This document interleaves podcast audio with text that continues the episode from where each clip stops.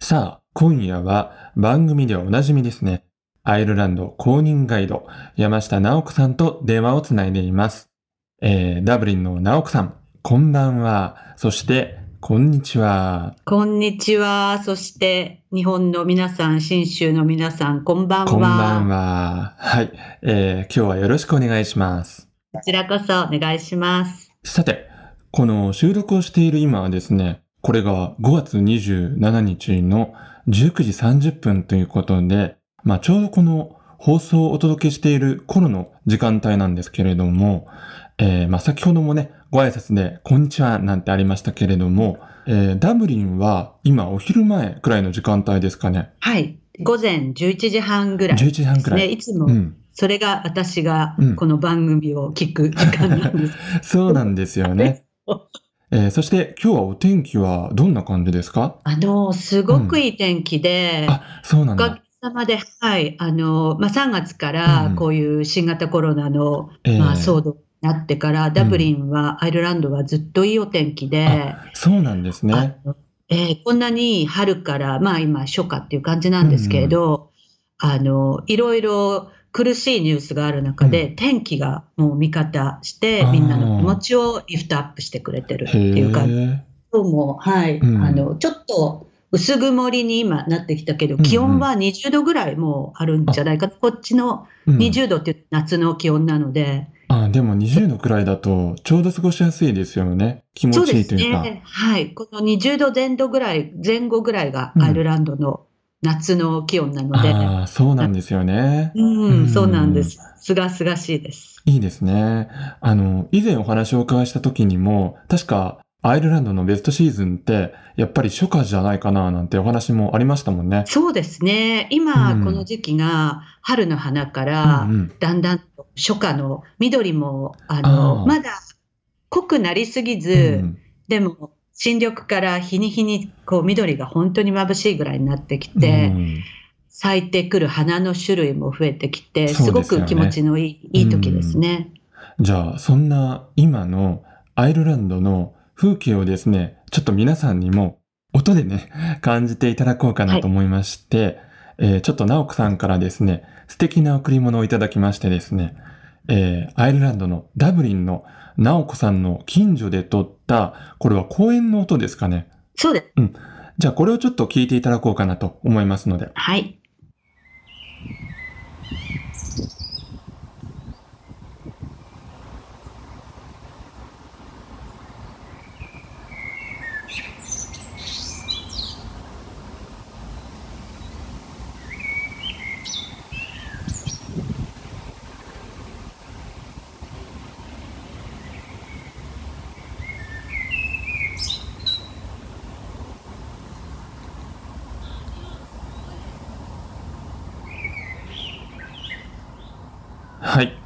ということで、いや、この鳥はいい声ですね。というか、まあ、本当に心が和むというか、ねそうなんですよ。うんあの、本当に鳥がこんな風に歌えるのだろうかって思っちゃうような声で、ねうんうこれがあの、ん。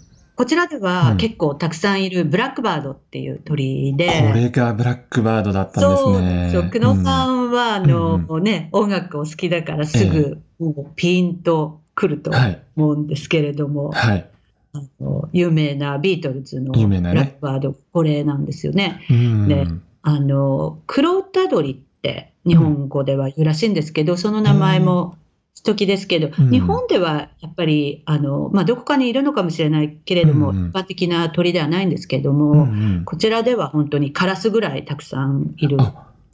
あ、そんなにいるんですね。はいうんで、この時期ですよね、あの、夏が過ぎちゃうと聞こえないので、あ、大そう体ですね。まあ、鳥のさえずりってこの時期ですもんね。ね、それで、あの、黒いんですよ、うんブラックバードの前の通り。うんえちょっとちっちゃめのカラスぐらいのサイズかな。で、黒くて、うん。ところが、くちばしだけオレンジ色あ、そうなんですね。なんですよ。うん。で、結構あの、私が行く公園で、うんまあ公園行く道中もうちの近所とかでも聞こえるんですけれど、もうすごい止まって聞かずにはいられないぐらい、うんからたくさんいるんでしょうけど、うんうんうん姿は木の高いとことかにいたりするうんして、時々しかあの見えないんですけど、見るとくちばしが可愛い。そうそう、あの、ビートルズの曲の感想みたいなところで、ちょこっと鳴き声が聞こえるんですよあ。そうでしたね。言ってます。で、うんそう、これが本当なんだと思って、ちょっと今聞いててうん感動してしまいましたけれどそうなんです。日も。本から来る方も皆さん、あの美しい声の鳥なんですかとかって言って、うんみんなこの時期来る方は反応されるので、本当にどこでもアイルランドでは聞こえる一般的な鳥なんですよね。えーさてですね、あのー今、ステイホームと言いますか、まあ、アイルランドでは stay at home っていうんですかね。そうですね。まあ、あの、そうですよねど同じですかね。うんステイホーム、 stay at home。はい。えーそんな生活を、まあ、直子さんもね、長らく過ごされてきていると思うんですけれども、うんあのーどうですか、この期間、直子さんの個人の生活としては。そうですね。うんあの、まあ、日本でもそうだと思うんですけど、はい3月の、3月の11日に、WHO はい。がパンデミックだって言って、もうアイルランドは全くそのタイミングで、あのまあ、日本でいうところの緊急事態宣言的なものを首相うがん。発動したんですけど、あっという間にその3月のあの11日の週以降、あの日に日に感染者とか、亡くなる方とかが増えてきて、まあ、私は仕事柄観光の様をご案内するので、あのその期間のツアーっていうのは、もう日本の方が先にウイルスが入ってたからね。少しうん。はい、キャンセルにはなってはいたんですけど、なんていうかあのある日突然バタっていう感じで全てが止まった感じではありました、その時は。それから1週間ぐらいして、うん。いわゆる世界で言ってるあの都市封鎖っていうんですか、うん。ロックダウンって、えアイルランドもまあそれをやったんですけれども、ここはやっぱり言葉の国だなと思ったのは、ロックダウンっていう言葉を使いたくないんですえよ。あそうなんですね。へえ。はい。えーやっぱりロックダウンっていうのはすごく強い言葉で、とはあのハリウッド映画で、学校とかに武装した人が、はいはい。まあ、生徒で銃をバンバンとかやった時に、その暴力とか暴動から身を守るために、はい個室とか室内にみんなが立てこもるみたいな行為がロックダウンらしいんですよ。もっとああそういうニュアンスなんですね。はい。うん。なのでこちらの人がそれをまあ聞くとロックダウン怖いみたいな、うん。ちょっと言葉が強い。えそれであのやってることは世界で言ってるロックダウンみたいなことに近いことなんですけれども、アイルランドの首相も政府もその言葉は使わなくて、あくまでも制限っていう言い方だったんですけど、うん。その時になんていうかあのすごくいいなと思ったのは、えっと、やはり70歳以上の人とか、もともと疾患持病のある人っていうのは重篤化しやすいので、あのステイアットホームなんですけど、そういう人たちはもう本当に家から出ないでくださいと、うん。その出ないでいることを国空にって首相が言ったんですね。あの国運っていう英単語なんですけど、これはあの東京の渋谷の文化村にはい。シアター国運ってあるじゃないますね。はいはいはい。あの国運なんですけど、うん国運っていうのは、うん。えっと、蚕だんだんあの白い透明の幼虫うん。から口から糸をこう出していって、うん。自分の周りに殻を作って繭ごもりするじゃないですか、うん。あの繭ごもりすることがコクーンするっていうあの意味なので、要するにあったかくってうん。ふわふわした、こう眉の中に皆さん70歳以上の人若い人は閉じこもってくださいねって首相がその言葉を使ってうん。スピーチのったんですね。でこれはあのアイルランド独自のことだったと思うんですけどその言葉遣いってそいううですね。のは聞かないですね。ね。うん。ないですよね。なんかクダウンっていうと強制的に怖いものから守るために隠れろみたいな感じだけれども、国運してねとかっていうと、あの国が政府が、あとみんなの力で健康命を守りましょうっていううん、あのそういうふうにまあ進んでいったので、なんというかあの家にいることが、うん。あの出かけられないとか強制的にいなきゃいけないとかじゃなくて、ええ。この今回のこのウイルスによって健康が害される、うん。であの命を落としちゃう人もいるかもしれない。そのうん。命を守る一大プロジェクトに私も参加するんだ、してるっていう、かそういう気持ちで過ごせたええ。過ごしてきてまあ今もうん。継続中で、まあ、解除が始まってはいるんですけれども、うん。少しずつ。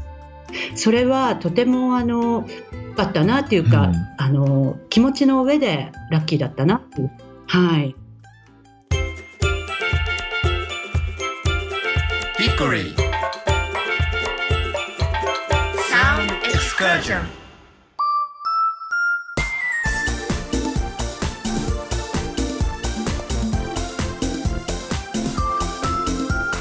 ヒッコリー久野久志がお送りしています。サウンドエクスカーション。今夜はコロナ時代のグッドストーリーズと題しましてアイルランド政府公認ガイド山下直子さんとのスカイプトークをお届けしています。あのーまあここまでですでにもう good story になってるんですけれどもあのどうですか？こんなコロナの時代の中ではい、このような状況だからこそ起き得たこのアイルランドの good story って他に何か思いつくのありますか？そうですね。あのテレビとかでうん。辛いニュースももうこの2ヶ月ぐらいいろいろなニュースもあったんですけれども、はあのえっと、すごくいいなと思っていつも涙ながらに私が見ていたのは、うん回復した人のことを報道するんですよ。ええ。はいはい。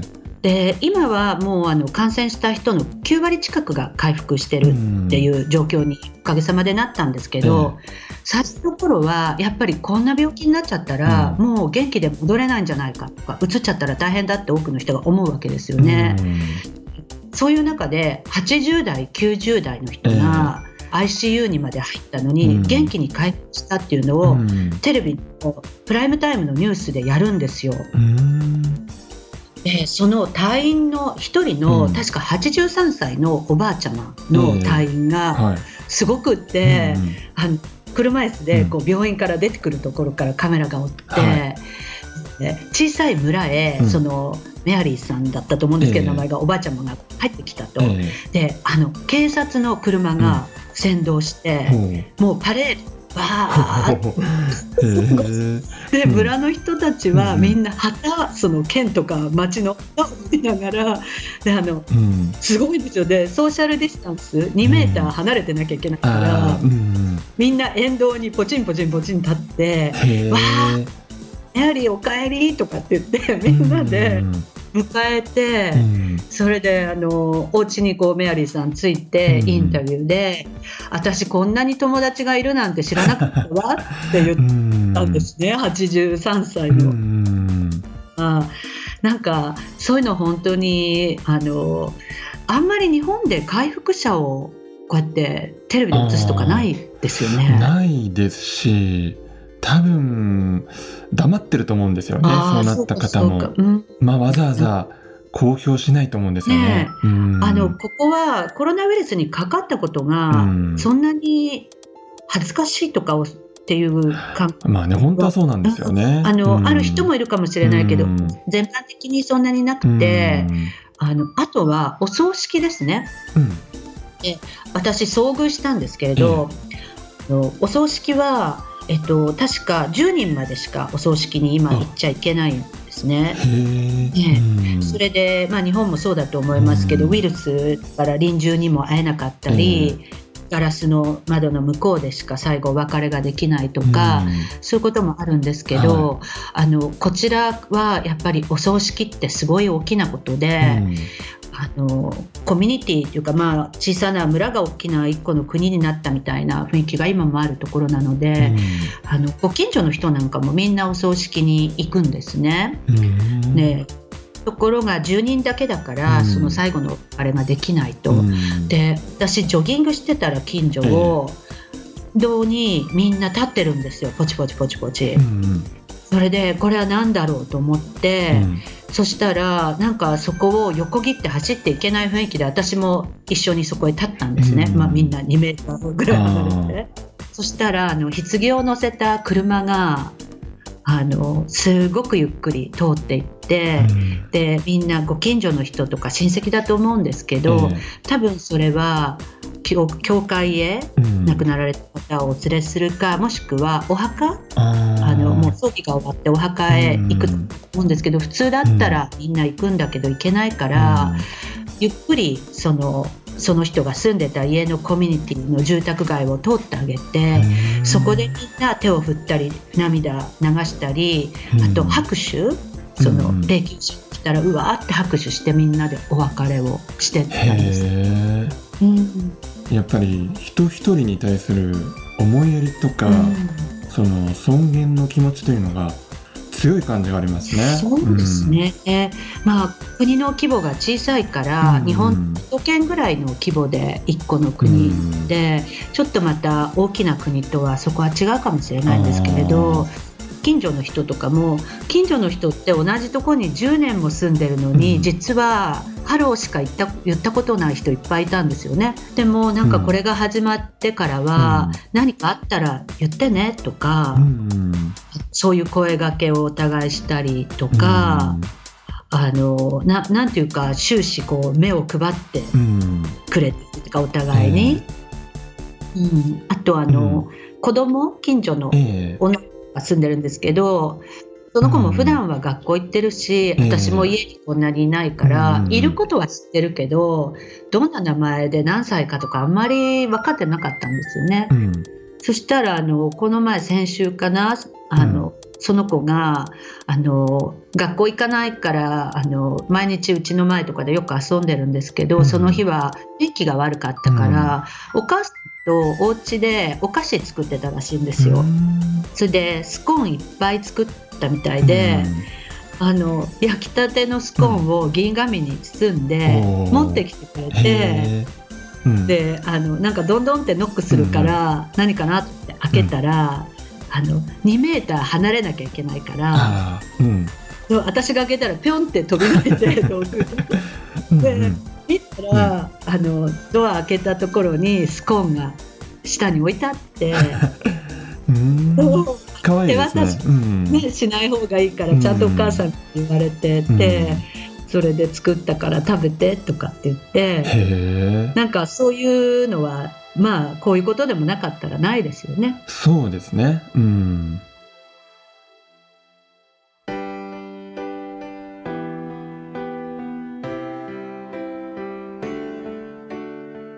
それではですね最後になんですけれども今日は、えー、ステイアットホームのサウンドトラックということで、はいえーこの状況の中でダブリンに住む直子さんが皆さんとシェアしたい曲をご紹介していただきたいなと思います。はい、あのですね、はい。えっと、実はあのこれは今月終わり5月の終わりに発表される新曲で「あのザ・ウォッチマン」っていう、うん。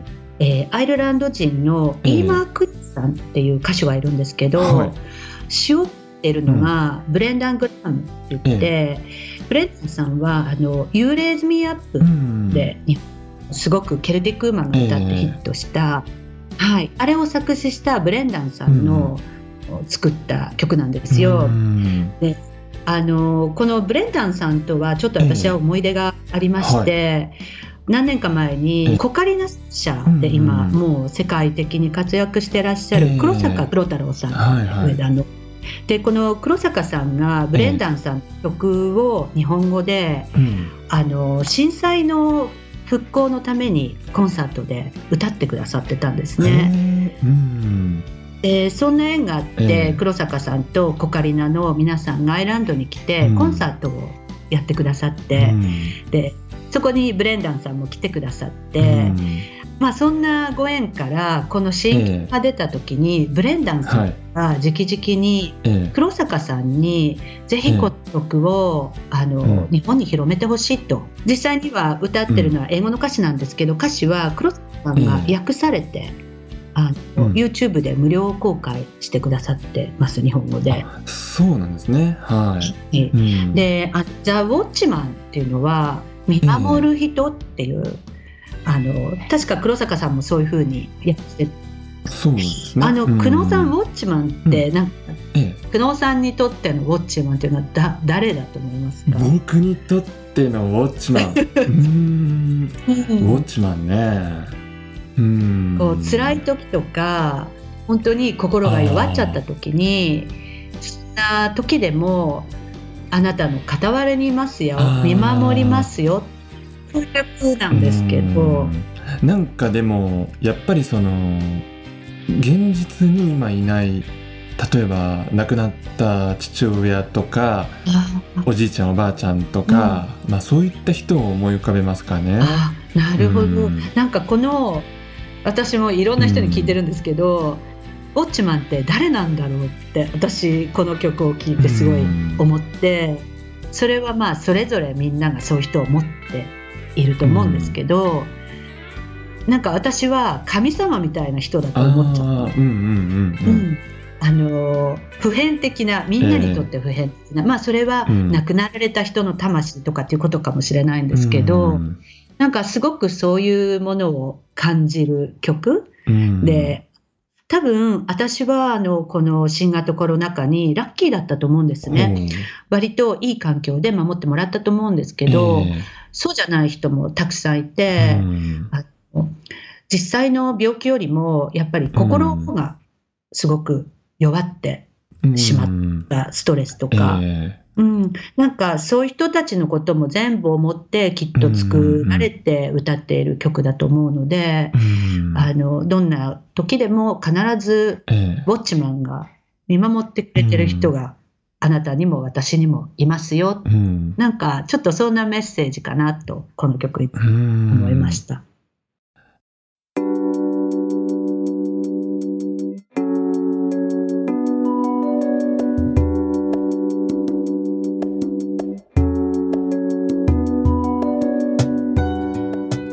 送りしてまいりましたヒッコリーサウンドエクスカーション。お別れの時間となりました。さあ今夜はコロナ時代のグッドストーリーズと題しましてアイルランド政府公認ガイド山下直子さんとのスカイプトークをお届けしました。まあ良い方向性を持ったお話というのはセンセーショナルではないですからね。目立たないんですけれどもそんなかけらの一つ一つをこちら側から意識して見つけようとしていくとこんなパンデミックの中にあってでさえもですね直子さんの周りで起きているような素敵な出来事に自分も出会えるのかもしれないななんて今日のお話を聞いていて思いました。また引き続きですね直子さんのブログに番組サイトからリンクを貼っておきますので、まあ、今日お話しいただいた以外にもさんのグッドストーリーズが掲載されています。ぜひチェックをしてみてください。